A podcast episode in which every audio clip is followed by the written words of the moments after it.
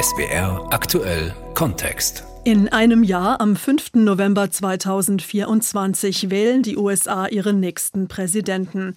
Werden sich dann erneut Joe Biden für die Demokraten und Donald Trump für die Republikaner gegenüberstehen? Im Moment sieht es so aus. Man könnte sagen, sie sind die Prototypen der viel zitierten alten weißen Männer. Beide wollen nochmal ins Weiße Haus einziehen, beziehungsweise im Fall von Biden gar nicht erst ausziehen. Und darum geht es heute in SWR aktuell Kontext. Die USA ein Jahr vor der Wahl. Biden gegen Trump. Oder kommt da noch was? Mein Name ist Bettina Kotzana.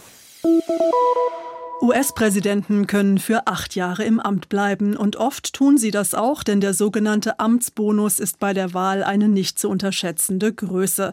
Nur bei Donald Trump hat es zuletzt nicht geklappt. Nach vier Jahren musste er raus aus dem Weißen Haus und mit der nächsten Wahl will er genau dorthin zurück. Über den Wahlkampf in den USA spreche ich jetzt mit unserem Korrespondenten in Washington, Ralf Borchardt. Hallo. Hallo aus Washington. Herr Borchardt, wenn Sie sich heute auf den Wahlausgang in einem Jahr festlegen müssten, würden Sie dann mit Blick auf Trump sagen, yes, he can? Naja, es ist sehr wahrscheinlich, dass Donald Trump tatsächlich wieder antritt für die Republikaner, auch wenn das noch nicht endgültig feststeht. Und er wird es offenbar können, trotz aller juristischen Probleme. Jemand, der vor Gericht steht, selbst jemand, der verurteilt wäre, selbst jemand, der im Gefängnis säße, könnte antreten. Und Geld scheint er genug zu haben für einen enorm teuren Wahlkampf und viel spricht dafür, dass wir tatsächlich wieder ein Duell zweier alter Männer, Joe Biden 81 dann gegen Donald Trump 77 dann haben werden. Sie haben es angesprochen, in den USA laufen mehrere Verfahren gegen Trump. Wo stehen wir da aktuell? Kann ihm der eine oder andere juristische Vorwurf in diesem Wahlkampf überhaupt noch gefährlich werden? Naja, wie gesagt, rechtlich gesehen wird er antreten können, trotz dieser Verfahren. Hm. Ob sie ihm aber am Ende politisch nicht doch schaden, hm, ich glaube, das müssen wir noch abwarten. Es gibt vier große Verfahren, die in New York spielen, die in Washington spielen, die in Florida spielen und die in Georgia spielen. Und Georgia, das ist ein Verfahren, das nicht auf Bundesebene läuft, sondern auf bundesstaatlicher Ebene. Und da kann sich Trump auch falls er verurteilt würde, nicht selbst begnadigen, falls er noch einmal Präsident würde. Und es ist ja auch noch nicht ganz endgültig abschließend zu beurteilen, ob die vielen, vielen Fernsehbilder, die von Trump vor dem Gericht, im Gericht, sich verteidigend gegen diese juristischen Vorwürfe, am Ende nicht doch bei manchen Wechselwählern zumindest Eindruck machen. Und wir wissen alle, am Ende werden Präsidentschaftswahlen in wenigen sogenannten Swing States entschieden. Und da geht es nicht um die eingefleischten Trump-Anhänger, die ihn wahrscheinlich, was auch immer passiert, wählen werden, sondern da geht es um Menschen, die mal so, mal so abstimmen. Also ich wäre da noch etwas vorsichtig mit einer endgültigen Einschätzung, ob diese ganzen Verfahren ihm am Ende nicht vielleicht dann doch schaden könnten. Aus europäischer Sicht klingt das alles ein bisschen verrückt. Gibt es aus Ihrer Sicht in Washington überhaupt etwas, das seine Anhänger Trump übel nehmen würden, so richtig übel nehmen, weshalb sie sich also doch noch von ihm abwenden könnten? Also seine wirklichen Anhängerinnen und Anhänger. Ich habe das zweimal sehr intensiv selbst erlebt im Zwischenwahlkampf. Damals war ich im Bundesstaat Pennsylvania auf vielen Veranstaltungen von Trump-Anhängern, obwohl er da gar nicht zur Wahl stand selbst. Und ähm, ich war in Miami, als eines der Gerichtsverfahren begann und er dort auftreten musste vor Gericht. Das sind so eingefleischte Trump-Fans, die ihn zum Teil wie einen Guru verehren. Ich glaube, die wären höchstens sauer, wenn er plötzlich das Handtuch schmeißen würde. Aber wie gesagt, ich glaube, das Entscheidende sind nicht die eingefleischten Anhänger, die ihn auf jeden Fall wählen, sondern es sind die eher moderaten Republikanerinnen und Republikaner, die eher in der politischen Mitte stehen, die auch weiter zu Kompromissen bereit sind, auch die gibt es noch. Und ob die alle am Schluss geschlossen für Trump stimmen und vor allem eben die angesprochenen Wechselwählerinnen und Wechselwähler, das sei mal dahingestellt. Es geht ja am Ende dann doch auch bei Amerikanerinnen und Amerikanern darum zu fragen, was bietet uns der Kandidat, die Kandidatin, meistens sind es ja doch Männer bisher, und welche Themen dann ganz am Schluss Schluss die wichtigsten sind, das ist ja dann nochmal eine ganz neue andere Frage. Trump hat im Wahlkampf bisher sein eigenes Ding gemacht, könnte man sagen. Also im Grunde wie immer, der Mann bleibt sich treu. Er ist zum Beispiel nicht bei TV-Debatten angetreten, wo sich seine Konkurrenten abgemüht haben, in der Wählergunst zu ihm aufzuschließen. Einen der anderen Bewerber, den schauen wir uns jetzt einmal etwas genauer an. Sebastian Hesse stellt uns Vivek Ramaswamy vor, den jüngsten Herausforderer von Trump. We're in the middle of a national identity crisis. Faith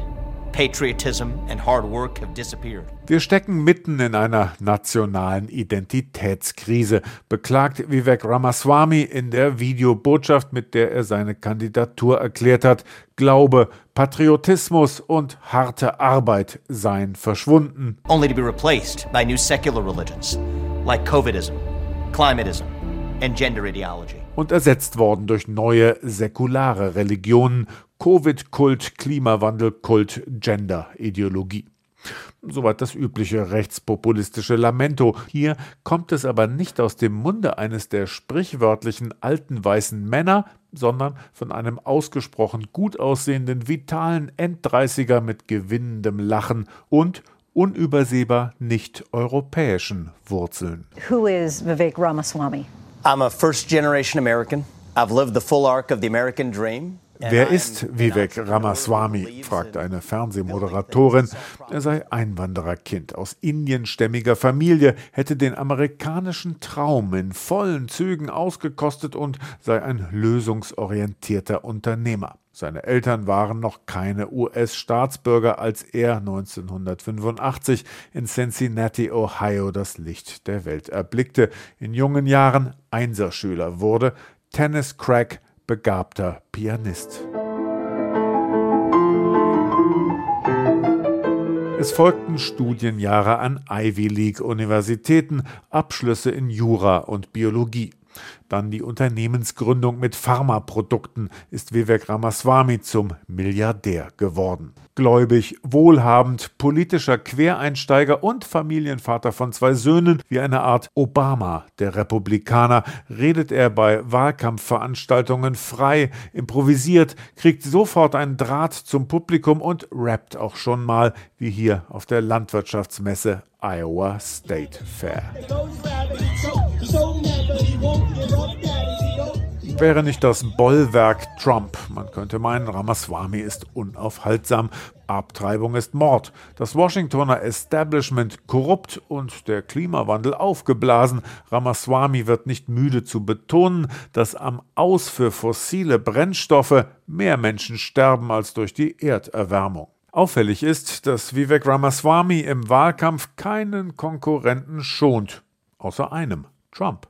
Und so wird längst spekuliert, ob der 38-Jährige nicht auch einen Umweg ins Weiße Haus in Kauf nehmen würde, den über das Vizepräsidentenamt. An Selbstbewusstsein mangelt es dem Selfmade-Milliardär jedenfalls nicht. Die Beständigkeit seiner Überzeugungen sei seine größte Stärke und seine größte Schwäche zugleich. Your greatest strength.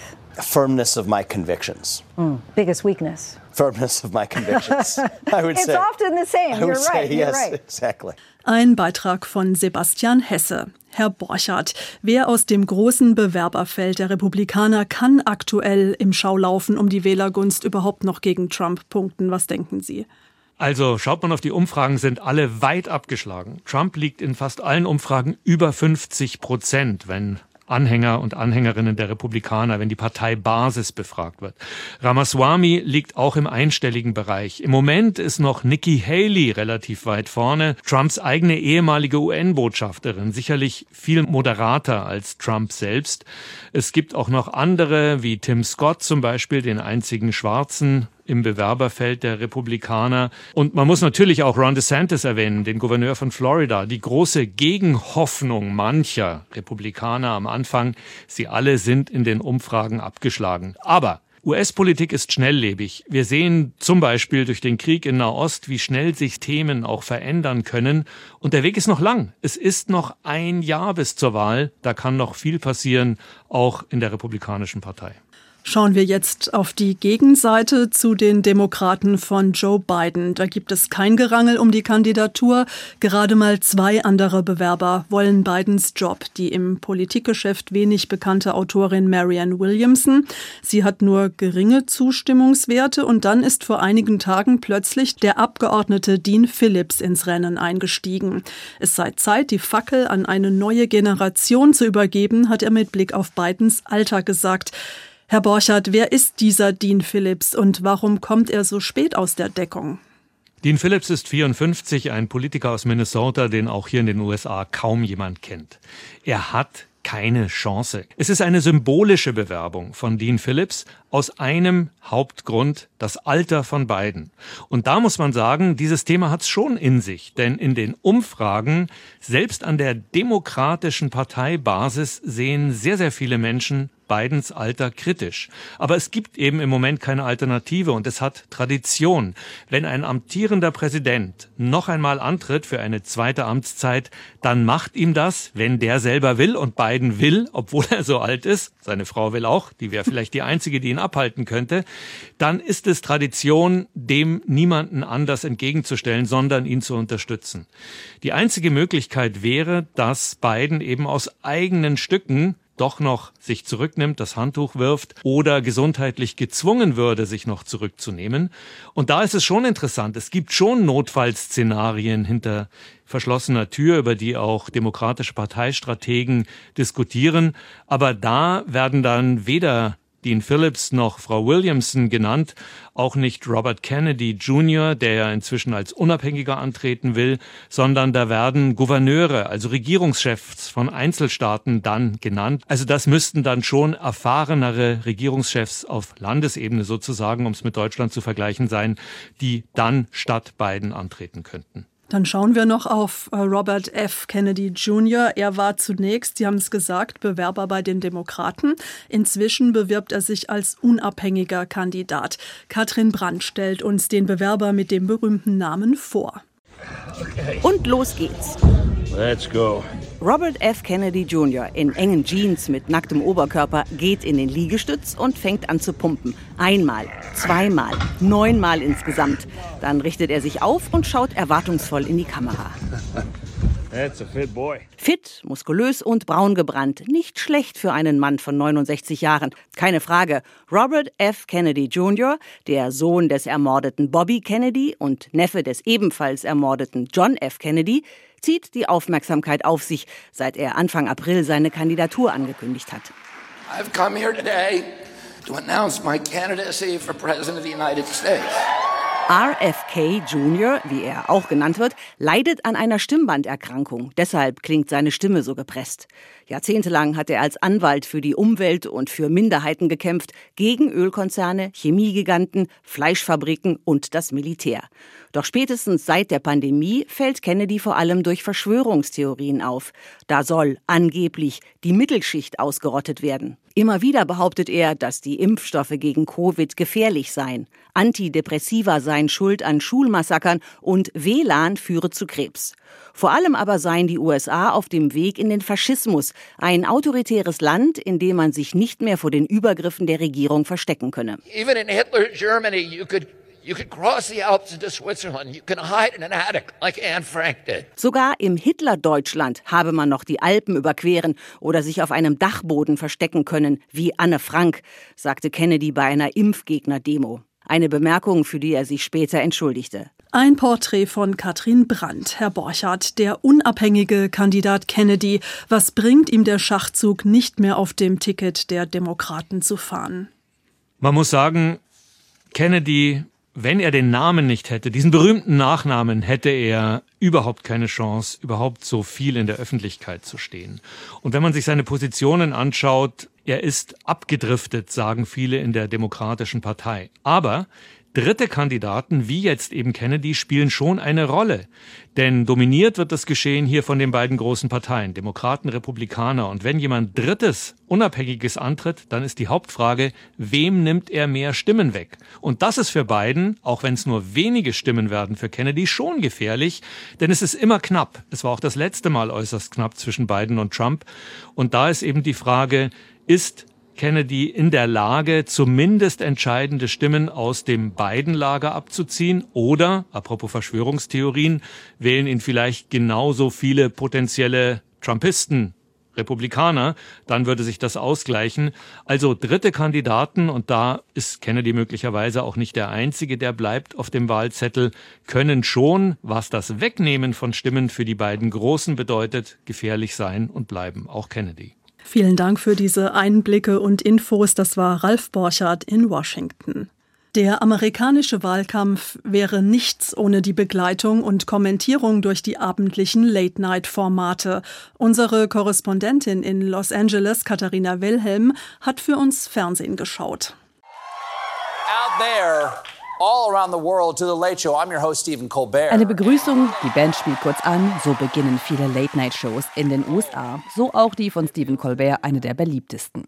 Worauf sich die Zuschauer beim Eröffnungsmonolog meistens einstellen können, mindestens ein republikanischer Politiker bekommt gleich sein Fett weg und oft ist es dieser hier. Trump was arrested at the Fulton County Jail and for the very first time we got a mugshot. Yes.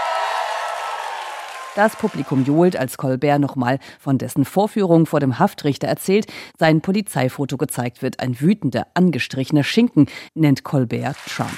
That is one anger glazed ham. Dass Colbert eine tiefe Abneigung gegen Donald Trump hat, daraus macht der Moderator keinen Hehl. Right. I don't think there's anything wrong with saying ich denke, es ist nichts falsch daran zu sagen, was diese Person tut, beschädigt das Land, erklärt er bei einer Podiumsdiskussion. Damit ist er nicht allein. Auch seine Kollegen Seth Meyers, Jimmy Kimmel oder Jimmy Fallon attackieren mit Vorliebe republikanische Politiker. Stoff gibt es genug. Auch US-Präsident Joe Biden ist regelmäßig Gegenstand von Gags. Meist geht es da um sein Alter. Jimmy Kimmel zum Beispiel witzelt über den Besuch von Joe Biden in Israel. Er müsse schon persönlich vorbeikommen, denn Biden wisse immer noch nicht, wie man einen Zoom-Call durchführt. Biden prefers to meet face to face, which is a nice way of saying he still doesn't know how to Zoom. In die gleiche Kerbe schlägt auch der Late-Night-Moderator Greg Gutfeld. Zur Israelreise des US-Präsidenten sagt er, Now, we don't know whether Biden's trip helped, but if he climbed the steps to Air Force One without a face plant, let's call it a win. Wir wissen nicht, ob die Reise überhaupt geholfen hat, aber weil sich Biden nicht beim Einstieg ins Flugzeug hingelegt habe, sei das doch schon ein Erfolg. Gutfelds Show läuft bei Fox News und ist eine Art Anti-Colbert, also eher rechtskonservativ. Trump ist hier keine Witzfigur, sondern wird als Held gefeiert. Doch nicht nur die Persönlichkeiten spielen eine Rolle, auch harte Themen greifen Late-Night-Moderatoren durchaus auf, wie zum Beispiel gerade den Amoklauf mit 18 Toten in Maine. Moderator Stephen Colbert wendet sich betroffen, aber auch entschlossen an sein Publikum. Doesn't matter where the answers come from, from Republicans or Democrats or Independents. There's no reason for this to be a partisan issue. Dies sei kein Thema, nur für Republikaner, Demokraten oder Unabhängige, sagt er. You can feel powerless, but you're not. Man müsse sich nicht machtlos fühlen, sondern solle an die Politikvertreter schreiben. Die meisten Amerikaner befürworteten strengere Regeln für Waffenkäufe. Dies soll man doch mitdenken, wenn man das nächste Mal an die Wahlurne geht, so Colbert. Für diese Worte erntet er kein Gelächter, sondern Applaus. Politik und Late Night, ein Beitrag von Katharina Wilhelm aus Los Angeles. Und das war SWR Aktuell Kontext mit Bettina Kozana. Die USA ein Jahr vor der Wahl. Biden gegen Trump oder kommt da noch was?